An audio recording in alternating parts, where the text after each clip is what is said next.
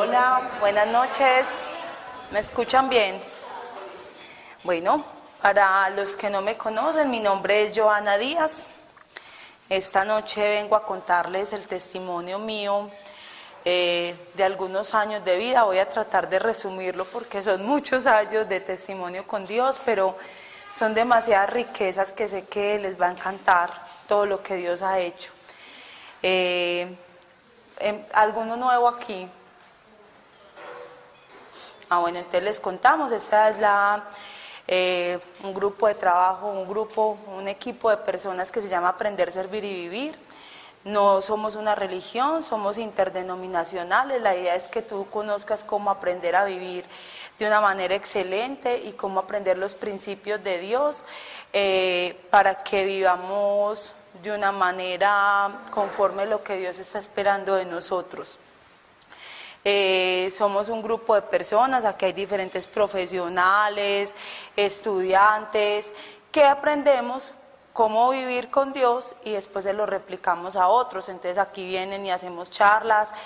En estas, en estas primeras charlas del año estamos tratando los testimonios porque son demasiado importantes para que ustedes sepan que Dios está interesado en actuar en la vida de todas las personas, no solamente en las personas que aparentemente se manejan muy bien o que llevan muchos años o que tienen mucha experiencia o que tienen un don especial o que son raras o extrañas, sino que Dios está interesado en actuar en la vida de todos. Y por eso es la importancia del testimonio y por eso llevamos tantos testimonios en este inicio del año, porque es fundamental conocer el Dios del que estamos hablando, saber que tiene una multiforme sabiduría y que en la vida de cada persona actúa distinto. Eh, actúa como Él considera, conforme a la necesidad que tiene cada corazón. Entonces, el día de hoy vamos a trabajar sobre el testimonio mío. Eh, conocí a Dios hace, perdón por los tiempos, me olvidan los años, pero muchos años, no lo digo para que no me calculen la edad.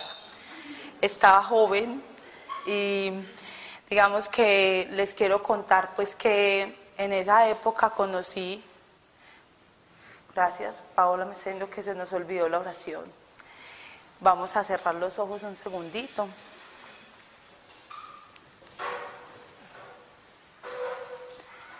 Le vamos a dar gracias a Dios porque Él está acá con nosotros, porque estamos seguros de que nos acompaña en este momento. Señor, gracias te damos por tu amor, por la gracia que tú derramas acá en esta reunión. Espíritu Santo, eres bienvenido acá. Pon las palabras en mi boca y abre los corazones de cada uno de los que están aquí presentes para que conforme a tu gracia y a multiforme sabiduría, Señor, cada uno de ellos reciba lo que está necesitando. En el nombre de Jesús, amén. Bueno, entonces les, les estaba contando que, que vamos a empezar pues con mi testimonio, que mi vida pues empezó, para mí es como que yo conocí a Dios en la mejor época de mi vida. ¿Por qué lo digo que en la mejor? Porque era en la que más lo necesitaba. O sea, no pudo haber llegado en otro momento porque no podía haber más necesidad. Eh, antes les cuento que fui una niña de una familia muy normal, católica, eh, muy tradicional, una familia grande, muy unida. Eh, que digamos que mi papá y mamá siempre me enseñaron valores, lo normal que hacen ustedes en, todas las casas. Pero resulta que cuando yo estaba eh, muy joven o, pequeña, todavía niña, a mi papá se le ocurrió eh, buscar algunas cosas sobrenaturales, ¿cierto? Sobrenaturales, es cosas raras, que en aquella casa se aparece un bulto, que no sé qué, se aparece tal cosa, y él era un hombre que económicamente era muy pudiente, pero se obsesionó con eso y empezó a comprar propiedades donde viera que sucedían cosas como esas y a buscar guacas. ¿Saben qué son guacas? Como tesoros, eh, cosas de esas. Y se le pareció muy buen hobby. O sea, él tenía, aparte de eso, una fábrica de zapatos y hacíamos, hacía zapatos para vender a diferentes almacenes y era muy exitoso. Le iba muy bien, pero se le ocurrió tener ese super negocio y adicional un hobby que era el que les estoy contando. Resulta que mi papá no lo supo, pero así como todos estamos viéndonos acá, vemos esta silla, vemos la persona que tenemos al lado, hay un mundo espiritual que es real, completamente real. Y así como tú puedes abrir una puerta de esas con tu mano, también puedes abrir una puerta espiritual, donde tú no sabes qué entra, ¿cierto? Y efectivamente a la familia mía entró todo lo que entra cuando alguien hace brujería. Él considera que eso no era eh, brujería, sino que le decían que era magia blanca, que lo que estaba tratando de hacer era liberar personas que habían enterrado cosas. Y empezó a trabajar él sobre eso y a obsesionarse cada vez más de manera tal de que contrató tres personas, tres brujos de cabecera que le ayudaron a despilfarrar todos sus bienes en eso buscando cosas y nunca encontramos ningún tesoro, ni encontramos absolutamente nada. Lo único que encontramos fue enfermedad, dolor, eh, una cantidad de cosas terribles para mi casa que no sabíamos por qué estaban sucediendo, pero que después cuando ya miras tu vida en retrospectiva, no te das cuenta y tú a veces piensas, pero si yo soy bueno, pero si yo nunca he matado a nadie, ni le he robado a nadie, ni he hecho nada para, para hacerle daño a otra persona, lo único que he hecho es buscar algunas guacas con tres brujos y no más. De resto, yo no le he hecho nada a nadie. Y efectivamente eso marcó la diferencia en mi hogar. Miren, les cuento de mi familia, ninguna de mis tías les dio cáncer, a mi mamá le dio cáncer. Y en la familia de mi papá, a ninguno de mis tíos le dio cáncer, a mi papá le dio cáncer, a los dos a la vez. Eh, padecieron cáncer muchos años, mi mamá 10 años y mi papá demasiados años y ni siquiera se murió de eso, pero sufrieron. Y digamos que cuando empezamos, em, eh, yo conocí a Dios, ya no teníamos todo lo que teníamos, nos habíamos quedado sin nada en realidad ya estábamos en una situación tan difícil que, que yo les cuento que, por ejemplo, yo viví siempre cerca de mi, familia, de mi familia por parte de mi mamá. Y yo turnaba a mis primas y una semana iba por un poquito de champú donde una y la otra semana iba donde la otra. Esa era, era tan horrible la situación económica que ya me acostumbraba a vivir así o a pensar, ahí ¿dónde almorzar esta semana? Esta semana nos va a dar almuerzo tal día y la otra nos dará almuerzo tal día. Después de haber tenido tanto, después de que no alcanzaba a estrenarme los zapatos, de que estudiaba en los mejores colegios, eh, que teníamos eh, todo para, hacer, para estar y vivir bien. A veces tomamos decisiones en la vida que no sabemos que estamos abriendo unas puertas espirituales aún con nuestra boca y de cualquier manera que, traen unas consecuencias y que después no queremos esas consecuencias. Digamos que yo estaba muy pequeña, yo no participé, pero llegó un momento en que mi mamá estaba supremamente grave, se estaba muriendo. Y me llamaron de la universidad, a la universidad y me dijeron, véngase rápido porque su mamá ya se está muriendo, está en la unidad de cuidados intensivos y ya su mamá ya no, ya. Y yo, ay, no, entonces yo me fui para allá.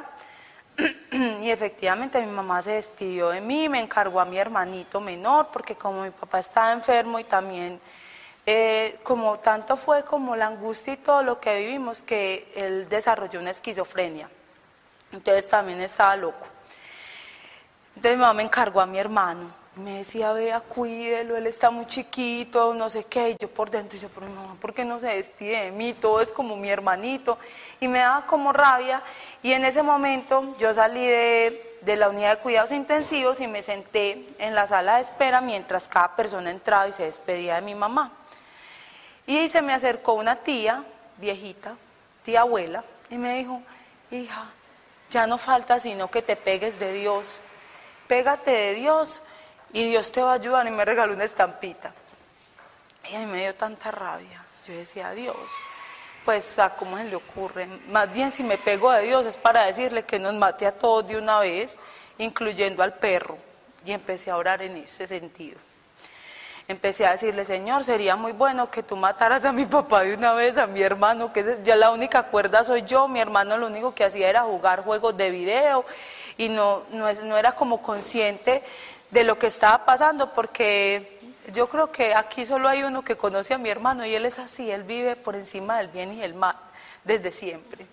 Entonces, él mientras jugaba y hacía todas sus cosas, yo como que me encargaba de una cantidad de cosas que tampoco eran para mi edad, como lavar, cocinar, y después de haber sido la princesa del cuento de hadas, ya me tocaba hacer una cantidad de cosas horribles. Recuerdo que mi mamá pasaba los días y no se moría. No, estaba ahí en, en un estado de que ya se va a morir, pero no se moría. Entonces yo empecé a orarle a Dios cada vez más fuerte, diciéndole un montón de cosas, pero también como que a veces me daba susto y rezaba todas un montón de estampitas que me encontraba, yo no sabía qué hacer, no tenía tampoco ayuda, nadie que me dijera, mira, eh, así se habla con Dios o esto es lo que tienes que hacer con Dios, bueno, nadie, absolutamente nadie, pero resulta que yo empecé a leer como todas esas cosas y a ver como toda esa gente se quejaba y que en su valle de lágrimas y que todos yo decía, ay no, pero esta vida es muy horrible, parece que sí es mejor morirse.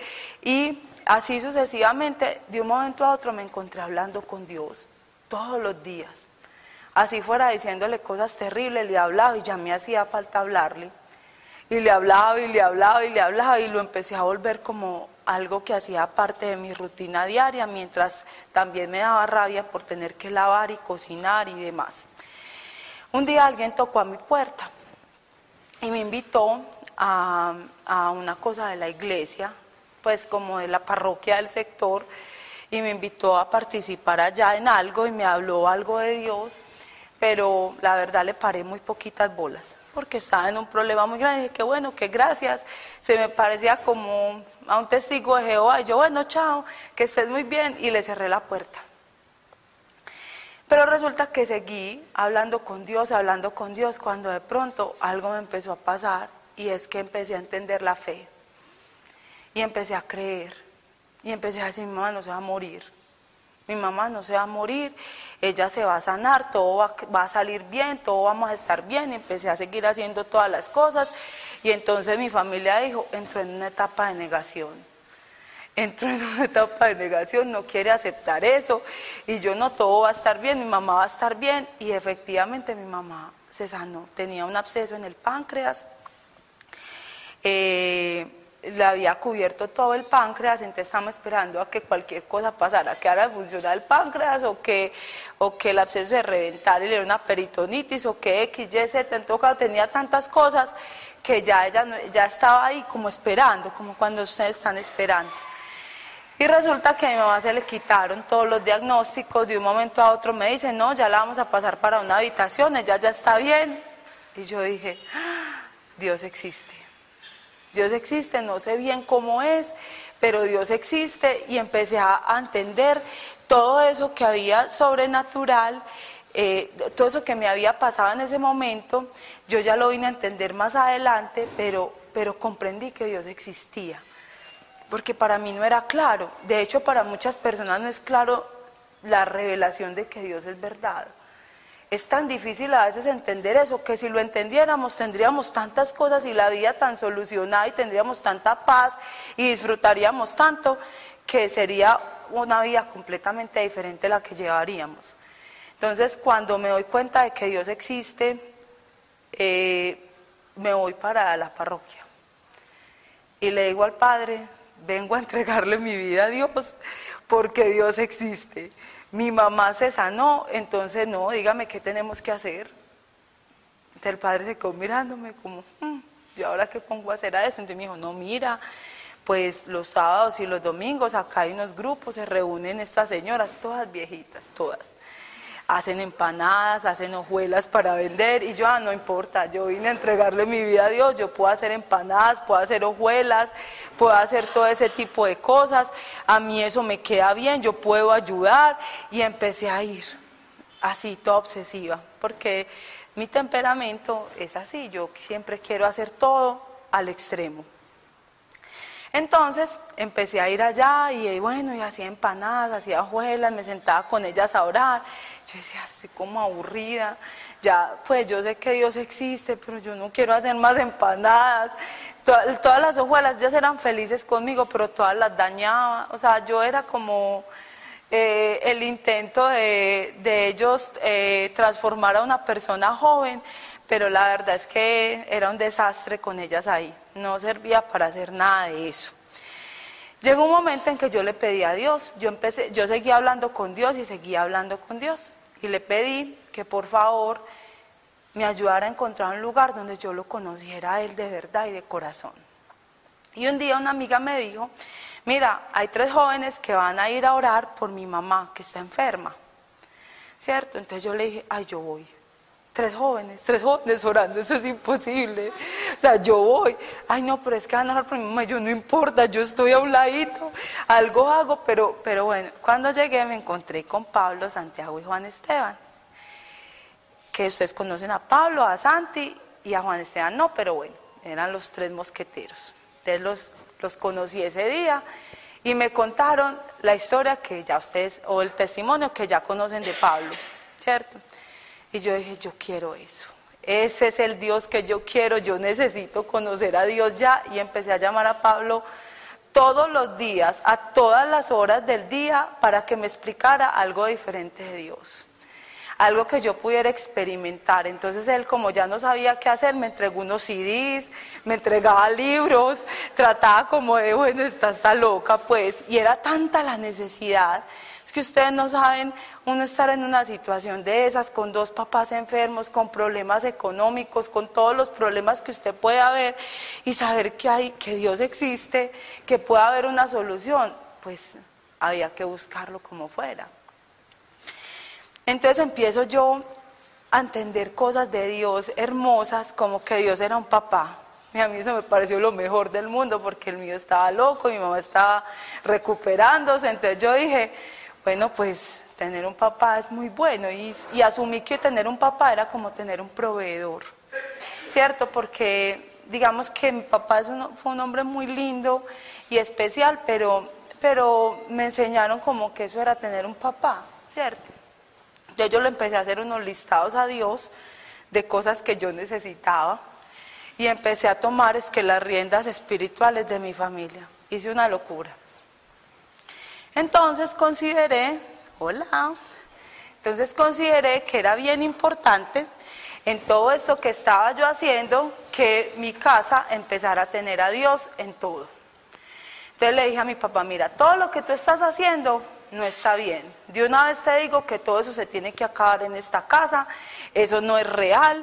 Mi mamá, tú eres sana, te vas para la casa, ya estamos bien, todo esto va a cambiar. O sea, háganse de cuenta que yo me volví Rambo creyente.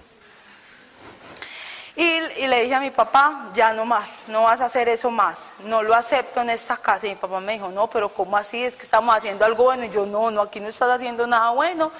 Y entonces tomé una decisión muy dura, eh, y fue que pedí, busqué pues como una ayuda médica, interné a mi papá. Y empecé a orar en mi casa, ¿cierto? Interné a mi papá para que lo ayudaran porque ya después de que él estuvo metido como en todas esas cosas de brujería, ya se estaba enloqueciendo de verdad. Entonces le buscamos una ayuda médica porque yo todavía no había visto cómo se oraba por la gente. Yo apenas, apenas había escuchado un testimonio y fui, despeloté mi casa. Y empecé a orar. Y cuando empecé a orar, empezaron también a manifestarse cosas supremamente horribles que nunca me imaginé que fueran a suceder. Como por ejemplo que se dañaron todos los electrodomésticos de mi casa. Nevera, lavadora, microondas, todo lo que funcionara estaba malo. Y yo, bueno, no importa, no me importa, yo aquí sigo orando por mi casa y no me interesa porque a mí ya me enseñaron que Dios es mi padre, que yo soy su hija y que definitivamente aquí hay poder y bueno, y me paro y sigo orando. Me paro y sigo orando y empezaron a pasar cosas espirituales que ya eran como para que alguien le diera miedo, pero a mí no me daba miedo. Eh, vi gusanos en mi cama, vi cosas horribles suceder, escuché cosas muy malucas. Y, eso en lugar de atemorizarme o que yo tuviera que llamar a alguien, eso lo único que me hacía era sentir feliz de que algo en el espíritu estaba funcionando. Y empecé a ver como que la vida espiritual era tan real, algo que funcionaba tanto, que solamente era como oprimir un botón y pasaba algo pues. Entonces me alegré mucho. Pero digamos que abusé como de un poquito de eso y mi papá me hizo hacerle una promesa, me dijo, yo voy a hacer el tratamiento médico, pero tú me prometes que no vas a tocar el carro. Y yo le dije, te lo prometo. Pero después yo dije, no, mi papá no estaba bien y yo soy la que está a cargo de esta casa, nosotros teníamos un taxi. Y tomo la decisión de poner a trabajar el carro para que yo pueda tener plata y hacer todas estas cosas que estoy organizando. Y lo hice. El primer día que trabajó el carro se lo robaron y no tenía seguro. Y yo, Dios, y yo no, yo no sabía qué hacer. Yo decía, no, yo cómo voy y digo eso, cómo le digo a mi papá, cómo le digo a mi mamá, lo único que teníamos, y yo hice esto, yo por qué hice eso. Y yo dije, no importa, Dios está conmigo, eh, algo va a pasar, porque ya veía que había pasado muchas cosas. Entonces yo dije, algo va a suceder. Y bueno, mi familia supo y todo el mundo decía, pero ¿por qué les pasan cosas tan malas? ¿Por qué es tan horrible?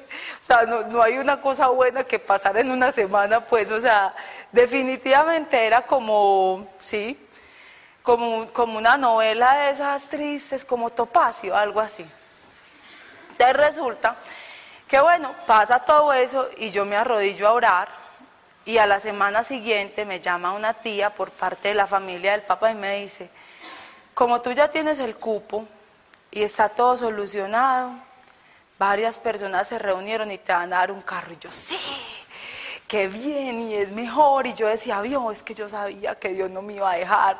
Y eso antes afianzaba más como esa relación mía con Dios, porque yo le dije, me equivoqué, pero no lo vuelvo a hacer, te lo prometo, eh, pero por favor entonces dame otro carro, porque la verdad yo cómo le voy a salir con esas a mi papá. Y cuando yo lo visitaba, me decía, ¿y cómo estás? ¿Y cómo va todo? Y yo muy bien.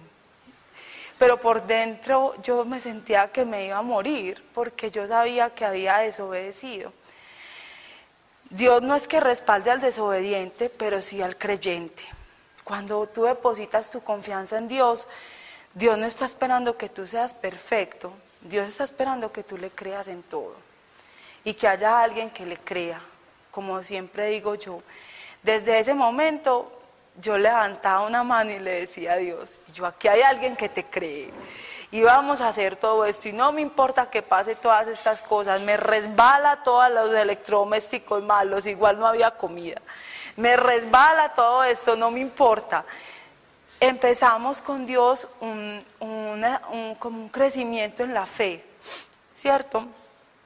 Eh, empecé a aprender mucho, de, Pablo y de las personas que me estaban enseñando y cada cosa la quería aplicar. Y un día yo le dije, bueno Dios, como tú eres mi papá, entonces, no sé, yo quiero que tú me sorprendas, que me des un regalito, es que yo, esta vida tan dura, pues empecemos a, a que, a, que, a que esto cambie, porque digamos que a veces cuando estás en situaciones tan difíciles, tú solo puedes ver el punto negro, entonces es muy difícil pensar que te pueden pasar cosas buenas y que, y que las cosas pueden cambiar, sino que uno siempre tiende como a tener pensamientos negativos. Y entonces yo empecé como a hacer un listado de cosas que a mí me gustarían, y el listado de cosas ustedes van a reír.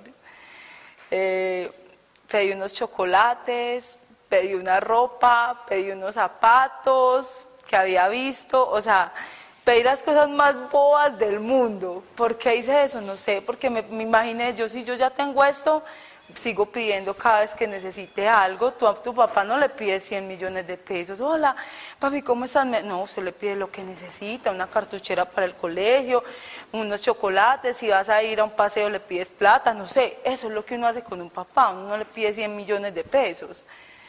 Y digamos que yo aprendí a vivir como un niño, así se vive, así se vive con Dios. Entonces, cuando yo empecé a ver que Dios empezaba a cumplir esas cosas pequeñas, yo quería unos ferreros Rocher, no tenía plata con ese, que no teníamos nunca plata, y entonces yo se los pedí a Dios. y en ese día alguien me recogió para ir a una oración. Y me dijo, mira, mis alumnos me regalaron estos chocolates y a mí no me gustan, te los regalo. Y yo, sí, Dios.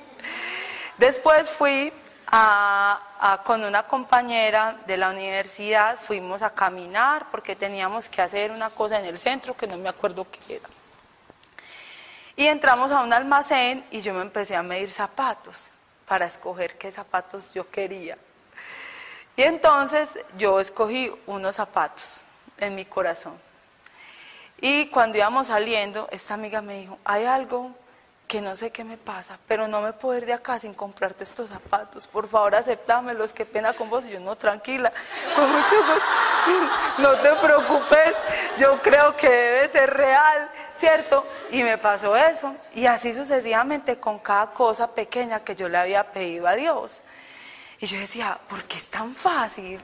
¿Qué es esto tan rico? ¿Qué alegría? ¿Qué bueno?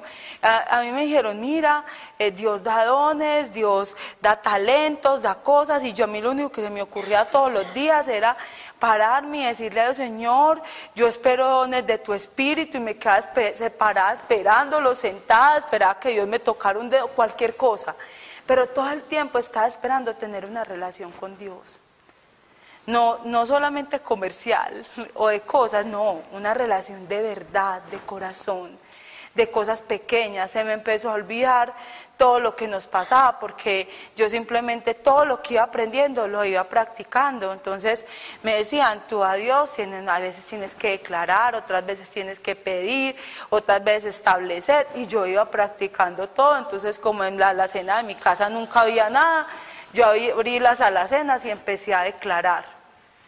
Como vi que no me había llegado nada, empecé a declarar más concretamente. Y yo entonces declaro un pollo y un no sé qué, y empecé a hacer cosas como esas.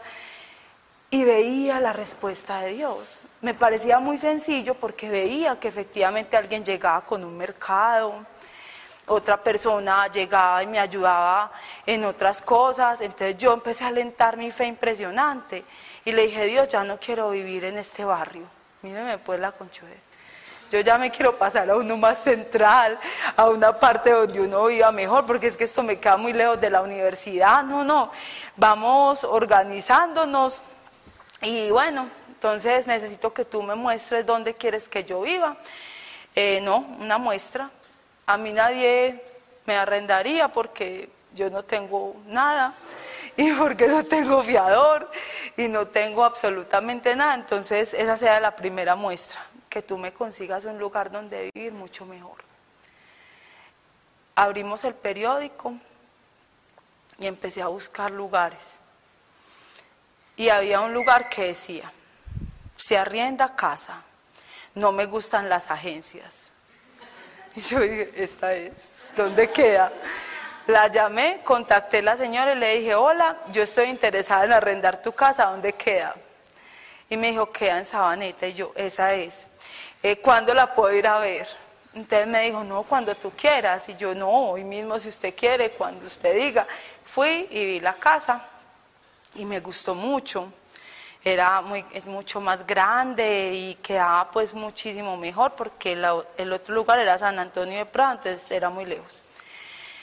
Y entonces eh, le dije a la señora, listo, yo estoy interesada en arrendar esta casa. Y me dijo, bueno, entonces pásame los papeles. Y yo, ¿qué papeles necesita? y me dijo, no, pues tú trabajas. Y yo, sí, yo trabajo. Y me dijo, no, entonces tráeme tus papeles y tú tienes fiador. Y yo, no, no tengo fiador, pero no es necesario, yo le aseguro que le pago. Y me dijo, ¿sabes qué? Me caíste bien te voy a arrendar esta casa. Era casi el triple de lo que yo pagaba. Y, yo, y mi mamá se puso a llorar. Y me dijo, ¿qué vamos a hacer? ¿Por qué vas a hacer esa locura? Y yo, mamá, porque es Dios. Dios es el que nos está abriendo la puerta me dijo, ¿cuál puerta, Joana? ¿Con qué vamos a pagar eso? Usted está loca. yo, no, mamá, ya Dios me dijo que me iba a llevar allá. Yo abrí el periódico, la señora fue, me dio gracia y favor. Esa es la casa donde vamos a vivir. Y no te preocupes, si Dios hizo eso, Dios lo paga. Señores, Dios lo pagó. El primer año lo pagó toda una persona. Pues no todo completo, sino que cada mes me daba para pagar el arriendo. Y así sucesivamente yo podía contar cuánto me ganaba yo y cuánto recibía de la gracia de Dios. Siempre era más la gracia de Dios, pero mucho más de lo que yo me ganaba.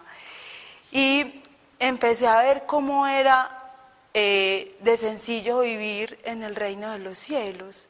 Es decir, cómo, cómo parecía muy fácil para mí hacerlo si yo solamente confiaba y lo escuchaba. Y escuchaba cada cosa que Él me estaba pidiendo que yo hiciera. A veces yo creía cosas que la gente decía, no creas eso. Y yo decía, si me lo dijo, lo creo. Si a mí Dios sale y me dice que este árbol que todos ustedes ven es verde y Él me dice que es azul, yo le creo. Y no me importa. Porque ya, porque ya lo viví, porque ya sé cuando Dios me habla, sé que sé que es Él. Al principio me equivoqué varias veces.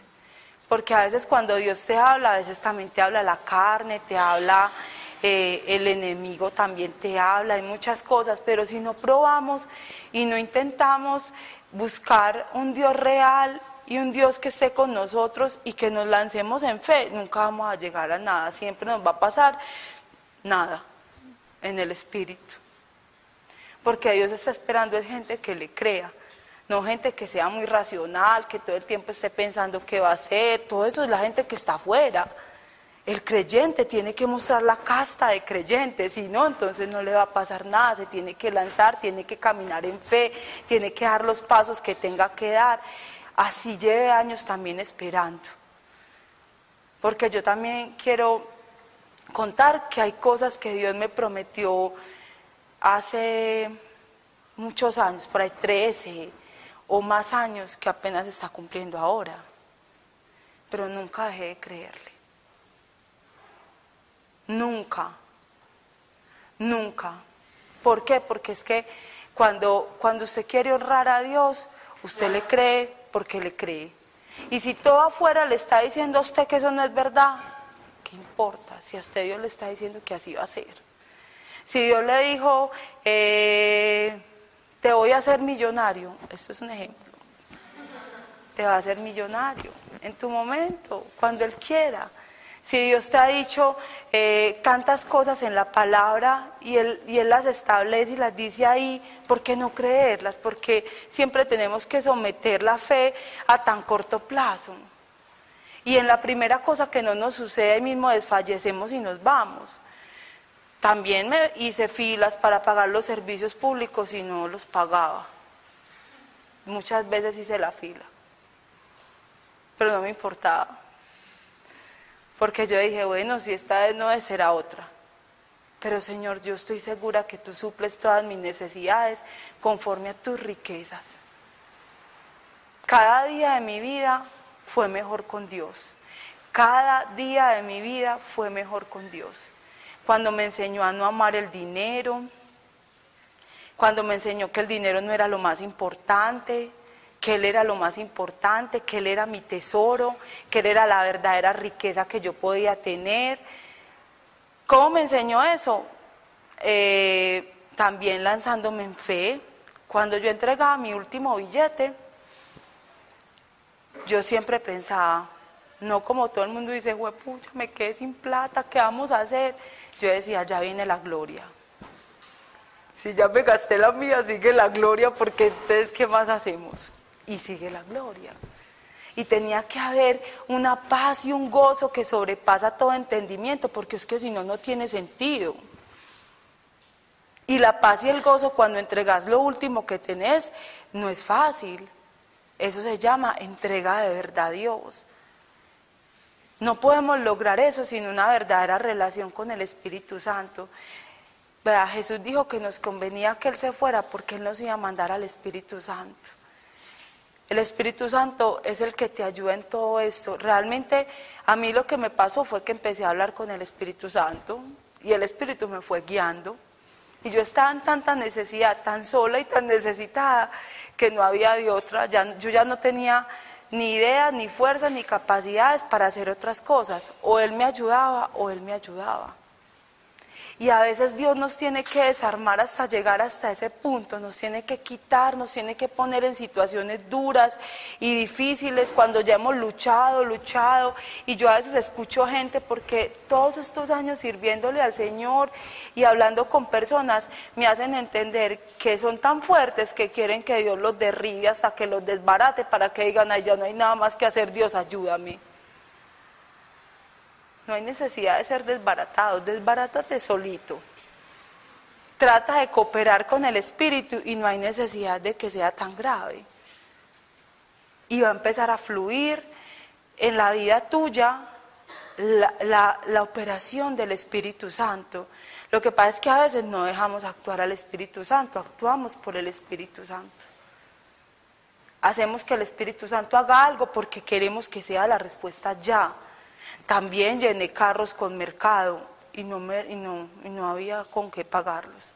Hice muchas tonterías, no estoy esperando que ustedes las hagan, no. Todo lo contrario. Lo que estoy esperando es que todo eso que fueron experiencias de fe, es decir, de entender la fe, ustedes hoy se vayan de aquí comprendiendo que ya tienen el tesoro Ustedes ya tienen el tesoro y es Dios. El Espíritu Santo ya habita en el corazón de cada uno de ustedes.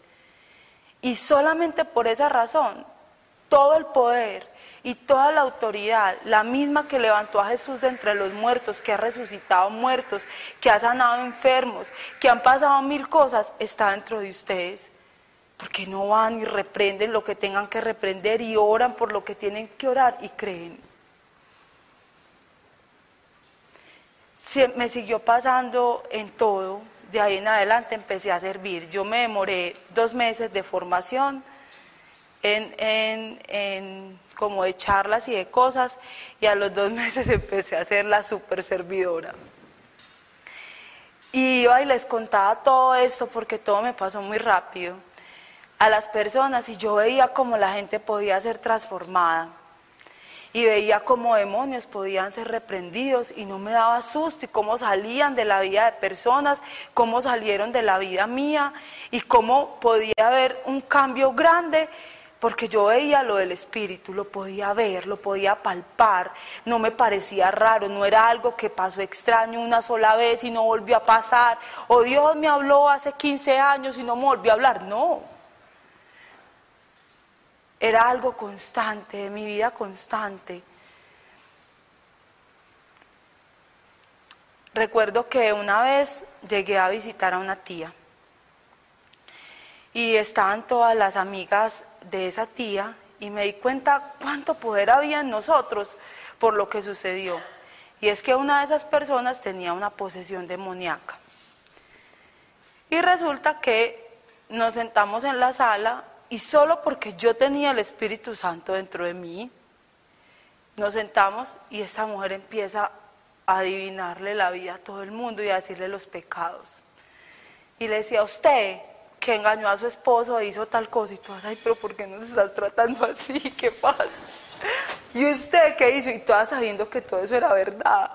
Y yo decía, ay, y yo cuando llegué donde mí, qué pecado, mira, y yo, Señor, perdóname todos, ¿qué digo? Me voy corriendo, ¿qué hago? Y cuando llegó donde mí, empezó a hacer así, bueno, todo lo que hace. Y brava. Y yo dije, ah, estás para reprenderla. La primera persona, la primera persona que lloré por una liberación. Y yo dije, no, en el nombre de Jesús. Bueno, y Dios me guió y nadie me tuvo que enseñar, no tuve que ir a un curso, no tuve que hacer absolutamente nada. Solamente tuve que permitirle al Espíritu Santo que me usara. Y a veces mm, no reconocemos, o sea, a veces estamos tan pendientes de nosotros mismos, tan pendientes de nosotros que no dejamos que el Espíritu haga lo que tiene que hacer en el momento que tiene que hacer y con quién lo tiene que hacer. le metemos demasiada cabeza a todo esto. Y a veces es preferible permitir que el Espíritu fluya y vaya trabajando en la vida de nosotros mientras nos va usando, porque no vamos a ser perfectos, para que podamos hacer algo como eso. Viendo como todo eso y orando por esta persona, estábamos orando y de pronto una, una de las niñas de mi casa no nos dejaba en paz y empezó a pisarnos a todos los pies mientras estábamos orando como en un circulito. Y entonces a mí se me ocurrió decirle, te quedas quieta en el nombre de Jesús y se quedó paralizada. Pero yo la dejé ahí porque estaba orando, entonces seguí orando aquí, normal, cuando ya todos nos sentamos, bueno, tranquilos, nos tomamos un café, les estaba explicando todo lo que podía hacer el Espíritu Santo en la vida de cada persona, pero ella se queda paralizada. Y entonces la mamá empezó a llorar y dijo, no, devuélveme a mi hija, yo sé que ella es muy necia, pero no me importa. Entonces yo dije, no, tranquila. Y yo dije, ahora cómo la desparalizo. Entonces me quedé pensando, yo bueno, no, voy a ir donde ella, me acerqué y le dije, en el nombre de Jesús ya te puedes mover. Y se fue, y se movió, chao, normal. Yo decía, ¿por qué? Porque a veces le ponemos cosas tan complejas a Dios que no son complejas, no lo son. Solamente si vos le permitís al Espíritu Santo actuar, el Espíritu Santo actúa. Actúa, Él no te va a dejar solo, Él no te va a dejar, no te va, no, va a dejar de respaldarte cuando vas a orar por alguien, a menos que vos estés dudando. Pero es que a veces vamos a orar por un enfermo y desde ya creemos que el enfermo va a morir. O que por lo menos no le va a pasar nada. También me pasó. Una vez fui a orar por una mujer que tenía cinco hijos. Y y yo dije, esta se tiene que sanar. Y se murió. Yo me molesté mucho con Dios. dije, me parece el colmo. ¿Cómo se muere si tiene cinco hijos y uno está muy chiquito? No estoy de acuerdo. Y ahí comprendí grandemente que Dios podía actuar, pero que Dios no iba a hacer todo lo que yo quisiera, sino que yo tenía que hacer todo lo que Él quisiera que yo sabía, que yo tenía que entender que Él era el que tenía la sabiduría y sabía por qué sucedía cada cosa. Y muchas de esas cosas nos pasan con Dios. A veces tenemos que, a veces Dios nos enseña que nos tenemos que unir a la batalla, que Él vaya a dar con nosotros. Otras veces no tenemos que hacer nada y Él va a dar la batalla por nosotros. Y otras veces tenemos que trabajar solos y su gracia no será suficiente. ¿Cuándo saber qué hacer? Cuando escuchamos la voz del Espíritu. Sin el Espíritu Santo esto sería imposible, porque esta es la obra del Espíritu, no la tuya. No es la obra de cada uno de nosotros. Mm, años atrás le, había pedido a Dios, yo tuve un primer trabajo eh, que era con un asesor de seguros, un, abogado, pero asesor de seguros. Y yo pues ya terminando mi carrera, pero él me trataba muy duro. Entonces yo todos los días le decía a Dios, me parece el colmo, yo no quiero trabajar más en este lugar, necesito otro trabajo, necesito que me des algo que sea muy bueno, pero necesito que tú me lo digas. O sea, ya había, ya había una confianza en su palabra. Yo sabía que si Dios me lo decía, lo hacía. Y no me lo decía. Y yo todos los días, Dios, no me gusta este trabajo. Veas, yo creo que lo tenía borracha. Todos los días a la hora del almuerzo me iba para un sitio a decirle lo mismo a Dios y a orarle. Hasta que un día recibí la confirmación de Dios de que él me iba a respaldar y que me saliera. Entonces otra vez mi mamá lloró. ¿Cómo se te ocurre? Ahora ya vamos a hacer una locura. Y yo ya habló, ya habló, y si ya Dios habló, ya habló y listo, mamá, no, todo va a salir muy bien. Y salió muy bien. Pero al principio eh, no logré ver tan rápidamente eh, los frutos de esa oración. Pero más o menos a los dos o tres meses ya conseguí algo diferente pero nunca dejé de creer y esperar. Pasaron más años y el Señor también empecé a, orar porque quería unos cambios. O sea, Él siempre está interesado en tu vida, Él está interesado en que tú disfrutes la vida, en, que, en darte lo mejor. Él, no está esperando que, que, los que no son hijos de Él o que los que no se sienten, no se tienen como hijos de Él sean los que reciban lo mejor. Él quiere lo mejor para los hijos de Él, igual que tú. Y si no le pedimos, no recibimos. Y si no creemos, no recibimos. Usted puede tener mucha necesidad, pero si usted no le cree a Dios y no lo escucha, no va a recibir nada. Por más necesidad que tenga. Por eso usted tiene que intentar y dar pasos de fe. Y si en algún momento ese paso de fe no funciona, funcionará otro. Dios sigue siendo el mismo. No lo va a hacer cuando tú quieras, lo va a hacer cuando Él quiera. Pero tienes que caminar. Y empecé a orar frente a ese tema nuevamente. Y Dios cuando estaba en mi mejor momento, ya estaba de abogada, asesora en propiedades horizontales, me dijo, Joana, ya es el momento de, de que te cambies de ese trabajo y te voy a dar otro. Y yo, ay no, me dio susto, porque estaba acomodada, porque podía recibir, estaba económicamente acomodada. Miren lo que hace el dinero. Y yo, no, no, pero ¿cómo así? que ¿Cómo así? No, espérate a ver, cambiar en qué.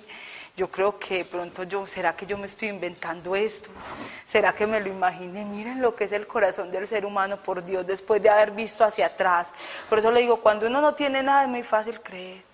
Pero cuando usted tiene una vida más estable, ya le queda más difícil obedecer. Y no le obedecí al principio. Y señores, todo lo que pasaba me salía mal. Yo era experta en hacer unos reglamentos, todos me los devolvían en la oficina de registro, todo, todo era malo, todo, o sea, reproceso tras reproceso, pague aquí, arregle allá, todo era una cosa mala. Y yo dije, pero ¿por qué? ¿Qué es este caos? Yo declaro esto, declaro lo otro, declare nada. Cuando tiene que obedecer, tiene que obedecer y cuando Dios habla, habla. Y yo dije, no me voy a resistir más. Ya estoy llevada del berraco, ya que me iba a resistir si ya había vuelto todo una nada. Tenía medio mundo bravo conmigo, no podía entregar los trabajos, quedé mal. No, no sé qué podía hacer peor. Y efectivamente, el mismo día, a las 12 del día, yo renuncié a todos mis clientes. Les pasé una carta. Y con los más grandes me senté y les dije, vean, no los puedo atender más. Eh, qué pena con ustedes, entreguenle esto a otro abogado. Eh, y, mi corazón palpitaba yo decía, ¿yo qué estoy haciendo aquí? Estoy loca, estoy entregando todos los clientes, los que antes él me dio, ¿cierto? Lo que antes él me entregó a mí y me está diciendo que le los devuelva y yo lo estoy entregando y es algo que cualquier abogado quisiera. Pero ¿por qué estás haciendo eso? No, ya, llegó el momento, eh, qué pena con ustedes, mira, no te puedo, ya, pero ¿cuándo? ¿Hasta cuánto tiempo? Hasta ya. El tiempo que consideres pertinente en conseguir a alguien, si puede ser una semana, lo más rápido posible, te entrego los informes, te entrego todo, pero te entrego ya. Eso lo hice un día al mediodía. Y a las 3 de la tarde ya tenía lo, nuevo que tenía que hacer. O sea, es increíble la manera como cuando tú obedeces y escuchas y obedeces, las cosas cambian y tienen y cambian de contexto y cambian de todo. Esa es la relación que Dios quiere. Yo quisiera tener una relación cada vez más fuerte con el Espíritu Santo y cada vez más fuerte con Dios, pero más o menos eso es lo que Dios está esperando de nosotros. Dios está esperando que de verdad le escuchemos, le creamos y que a veces cuando no le escuchemos también le creamos. Y sigamos permaneciendo, por lo menos si hace 10 años Dios te prometió algo, te lo prometió. Levántese y dígale que usted le cree. Que si puede colaborar con acortar el tiempo, sería muy bueno. Pero si no, que usted le cree. Honrelo con creerle, con esperar de corazón. Mi vida ha sido un esperar de corazón. Eso ha sido mi vida. entregarme a Dios completamente y esperar de corazón, tratar de hacer lo mejor que uno pueda, porque de verdad también te va quitando todas esas, esas esos rasgos de religiosidad. En algún tiempo a mí se me ocurrió ser excelente y hacer todo muy bien y ahorrar y hacer una cantidad de cosas que yo veía como en la parte externa y me empezó a ir muy mal. Y yo decía, o sea, que Dios quiere que uno se maneje mal. Yo le decía, no, yo no puedo predicar eso, Dios. Venga, hablemos sobre este tema que no le entiendo.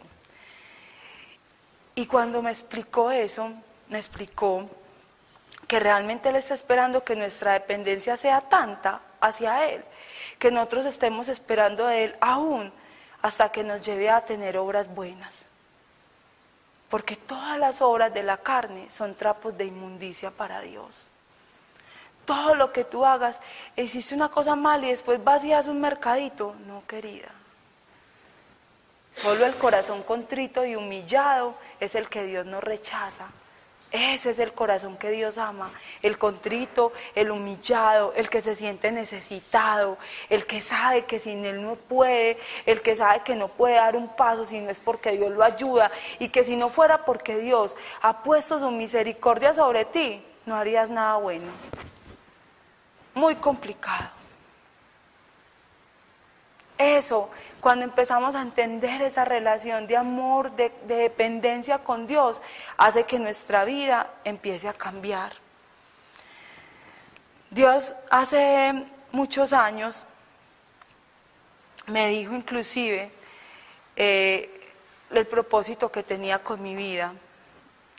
Me dijo que Él quería construir conmigo un, testimonio, por, pues digamos que mi deseo hubiera sido, eh, bueno, yo te voy a dar este ministerio o que te encargues de eso, porque desde que lo conocí, yo siempre supe que mi vida era para Él. Yo supe, yo lo supe, yo supe que yo no me podía dedicar a algo que yo amara más, que no fuera a estudiar su palabra y a enseñar.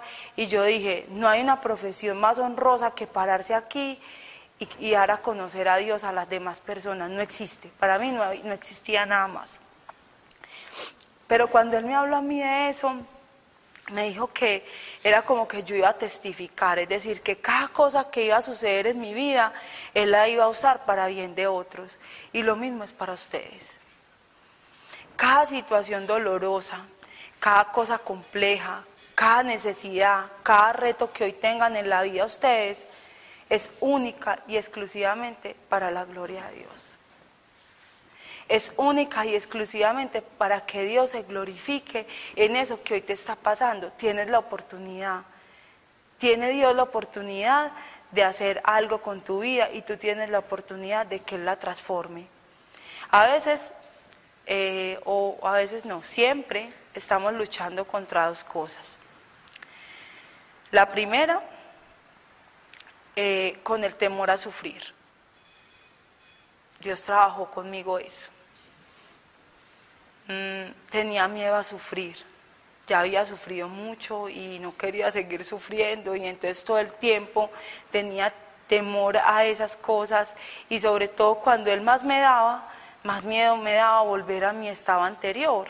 Entonces, a veces pensaba, como les decía, que tenía que ser muy buena, que tenía que hacer un montón de cosas y Dios me derrumbaba cada vez eso. Era como si fuera una clase súper didáctica. Más me demoraba yo en pensar una cosa que no era que Él en darme la super lección del mundo. Y un día me dijo, si sigues huyendo a sufrir, lo único que vas a ir es a, a dar allá, al sufrimiento. Dios está esperando que nosotros dependamos y confiemos, no que todo el tiempo estemos trabajando en algo para no sufrir por algo. Entonces, no te acercas a una persona porque tienes miedo a sufrir, porque alguien te hizo sufrir. No, no haces ciertas cosas en, en tu vida laboral, en tu trabajo o en tu vida familiar porque tienes miedo a que si no tomas la decisión correcta, entonces te quedas sin empleo, te quedas sin plata y tienes miedo a sufrir. Y constantemente estamos huyéndole al sufrimiento hasta que un día Dios me dijo, ¿y si no te doy eso qué? Yo como que, que, que sufriría. Y me dijo, ¿y qué? Y yo pues sufriría y yo no quiero sufrir. Y empecé a, transformar todos esos miedos que yo veía del futuro y a pensar que, ¿y si eso me pasara qué? Igual sigo teniendo el tesoro que es Dios igual sigo teniéndolo a Él, que es lo más importante, y Él no me va a dejar, y no va a ser mentiroso, y todo lo que está en la palabra, y que Él va a estar conmigo siempre, por toda la eternidad, y que y empiezo a recitar todas las, todos los versículos que Él ya ha bajado a mi corazón, y que para mí son un credo completo, y puedo decir, ¿y qué? Con tranquilidad, así como Él me lo dijo, y si no te doy eso, ¿qué? Así todo querido, todo amoroso, como a veces es Él. Así tenemos que enfrentar cada uno de nuestros miedos. Y, en, y, es, y esa situación, por ejemplo, yo tenía mucho susto en que Él no me cumpliera una promesa. Él, él, me prometió eh, que yo no iba a estar sola, ¿cierto? Yo quería tener un esposo, un hijo, y algún día Él me dijo, ¿y si no se lo doy, qué? Y yo, pues no, me gustaría, pero bueno. Y empecé a pensar, es verdad, ¿y qué? Y si no me lo da, ¿qué? Yo tengo que disfrutar mi vida ya, disfrutar con Dios ya, hacer lo correcto con Dios ya, vivir mi ya es ya, y no empezar a pensar todo el tiempo en el futuro porque vivimos del miedo, ¿cierto? Eso fue, eso fue algo eh, demasiado determinante en mi vida y es algo muy determinante en la vida de cada uno de nosotros. Que nosotros no permitamos que el miedo, que un montón de emociones sean los que controlen nuestra vida. Cuando empezamos a morir a nosotros mismos, porque sé y qué significa morir, significa decir, es verdad, ya tengo el tesoro. Es verdad, no hay alguien que yo pueda amar más que a ti. Porque si ustedes se ponen a pensar en su corazón, si aman más a su novio, a su esposo, a su hijo, a su mamá, a su perro que a Dios, ya ahí hay un desorden.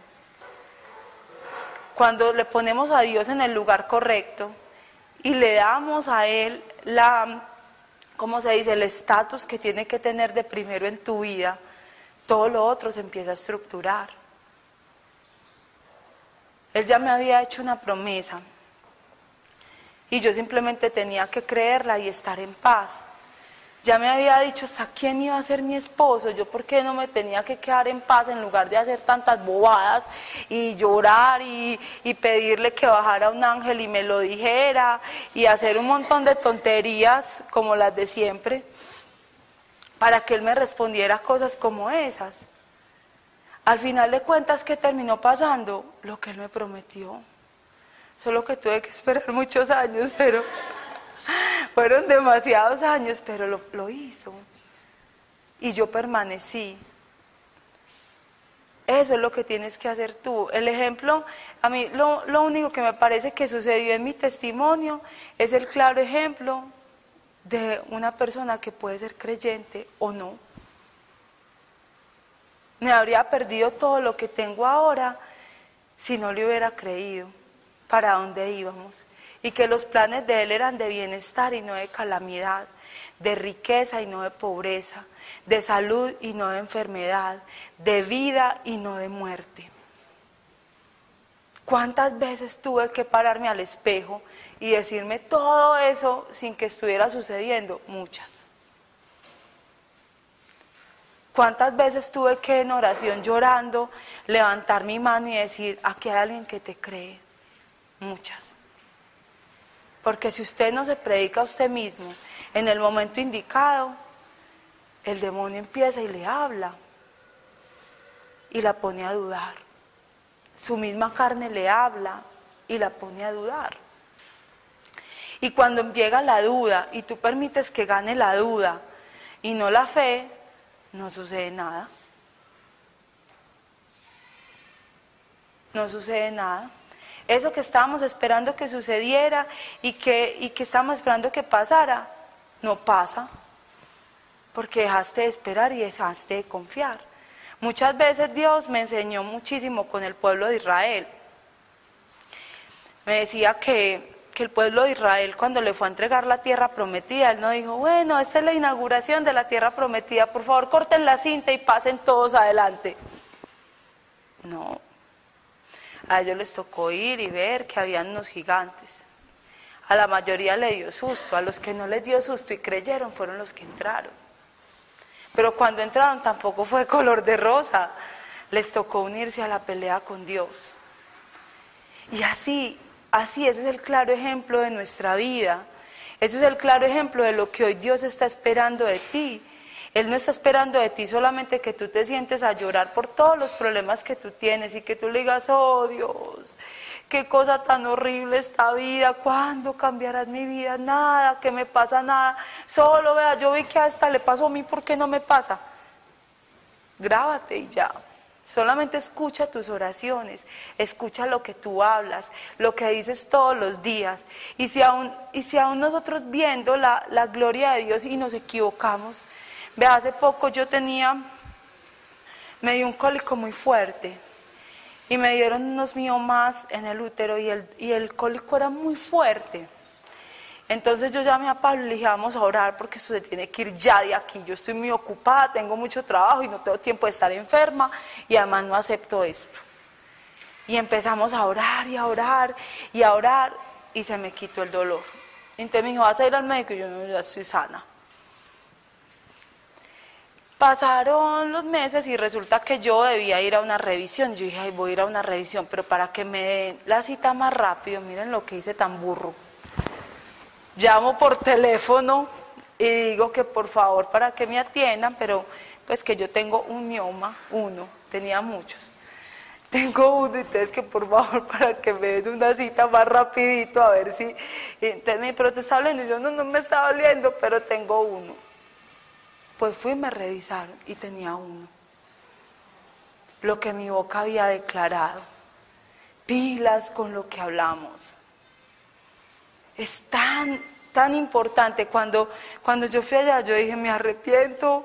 ¿Será que me devuelvan, que me hagan otro, ya que estoy arrepentida? Vea, en realidad, y de corazón se los digo, hay tanto poder en ustedes hay tanto poder, el Espíritu Santo quiere hacer tantas cosas con nosotros, quiere tocar a tantas personas, quiere transformar tantas vidas, está tan ansioso, tan anheloso de que alguien le crea y de que alguien diga, sí, eh, yo, yo estoy dispuesto y que tenga que pasar por el momento de la duda y que tenga que pasar por el momento en que no le va a suceder y que siga creyendo y que tenga que pasar por lo que tenga que pasar, pero que esté dispuesto a caminar con Él.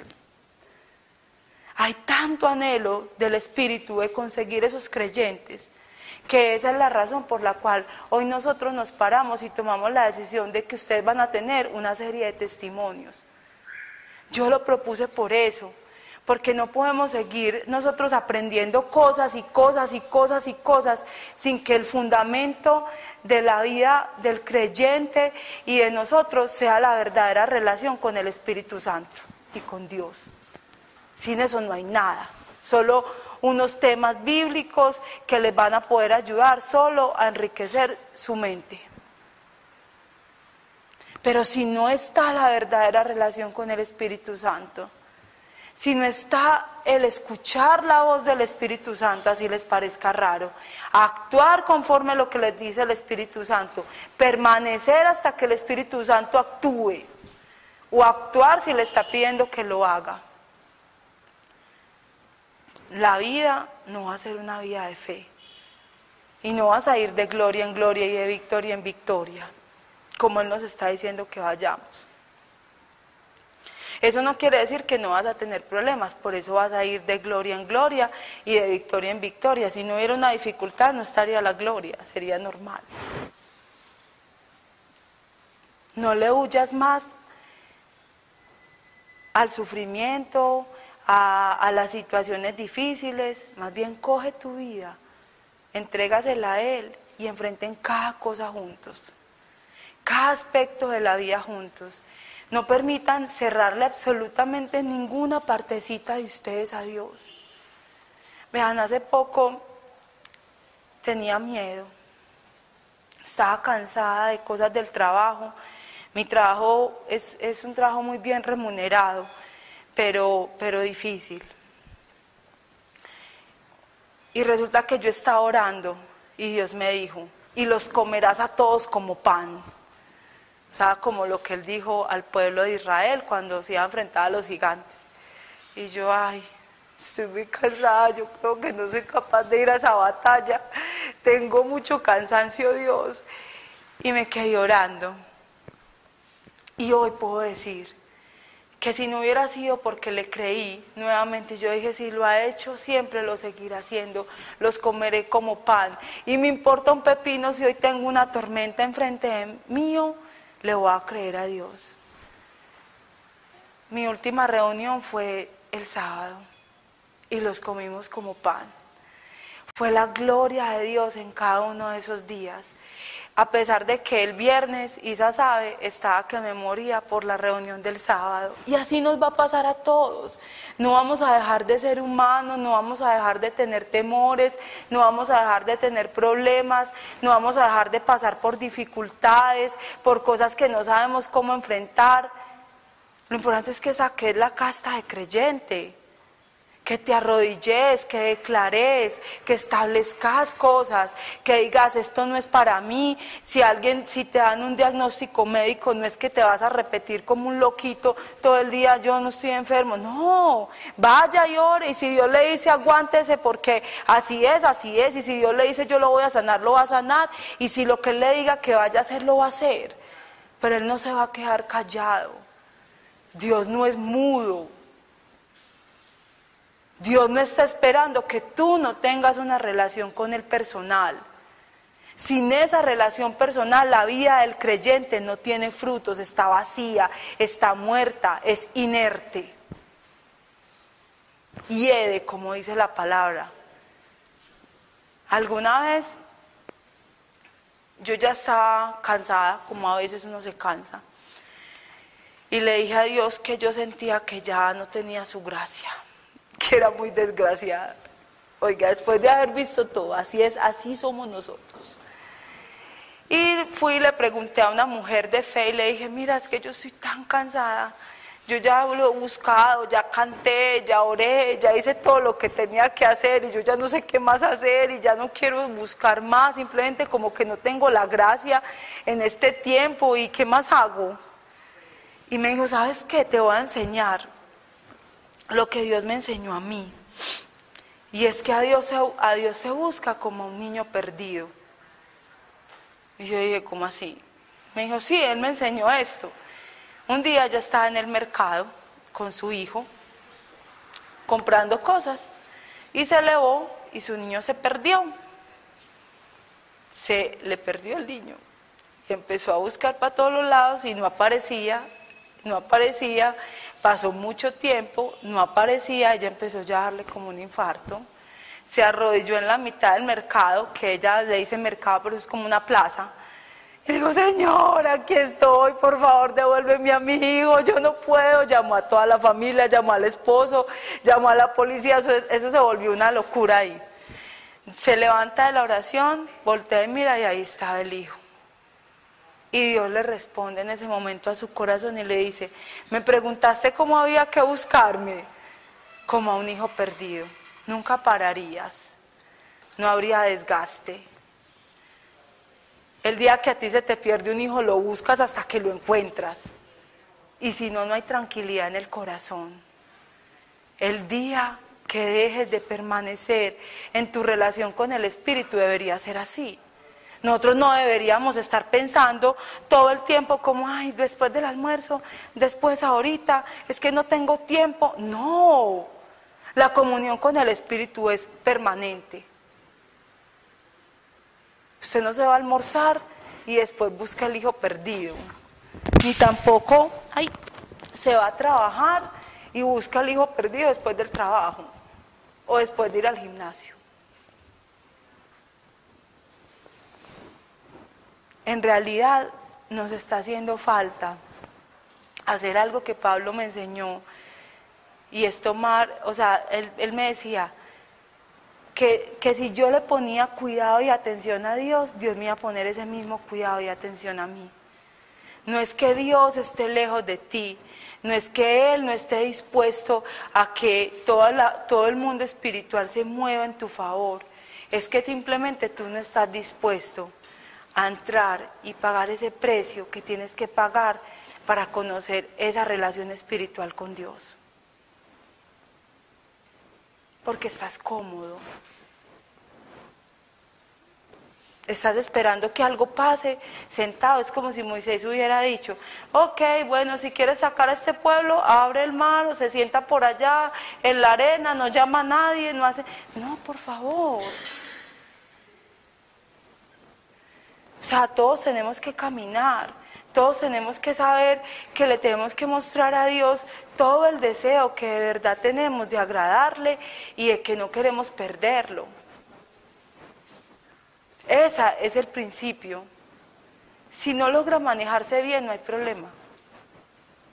Él ya sabía que usted se iba a equivocar. O sea, no se concentre en hacer cosas buenas, no se concentre en hacer obras buenas. Concéntrese en permanecer en una comunión con Dios y su vida va a cambiar. Concéntrese en permanecer en una relación ininterrumpida con Dios. Y le voy a decir que va a haber tanto gozo que la gente le va a preguntar que a usted qué le pasa. Que usted cómo puede ser tan feliz en la vida. Eso. Y eso es lo que verdaderamente transforma la vida de los otros y, así es como se predica cuando estás afuera. Así es como tú le muestras a Dios, eh, a la gente que estar con Dios es maravilloso porque es verdad. Porque es verdad. Recuerdo que una vez en el trabajo, en mi anterior trabajo, eh, una mujer le dio mucha rabia que yo tuviera tanta gracia de Dios.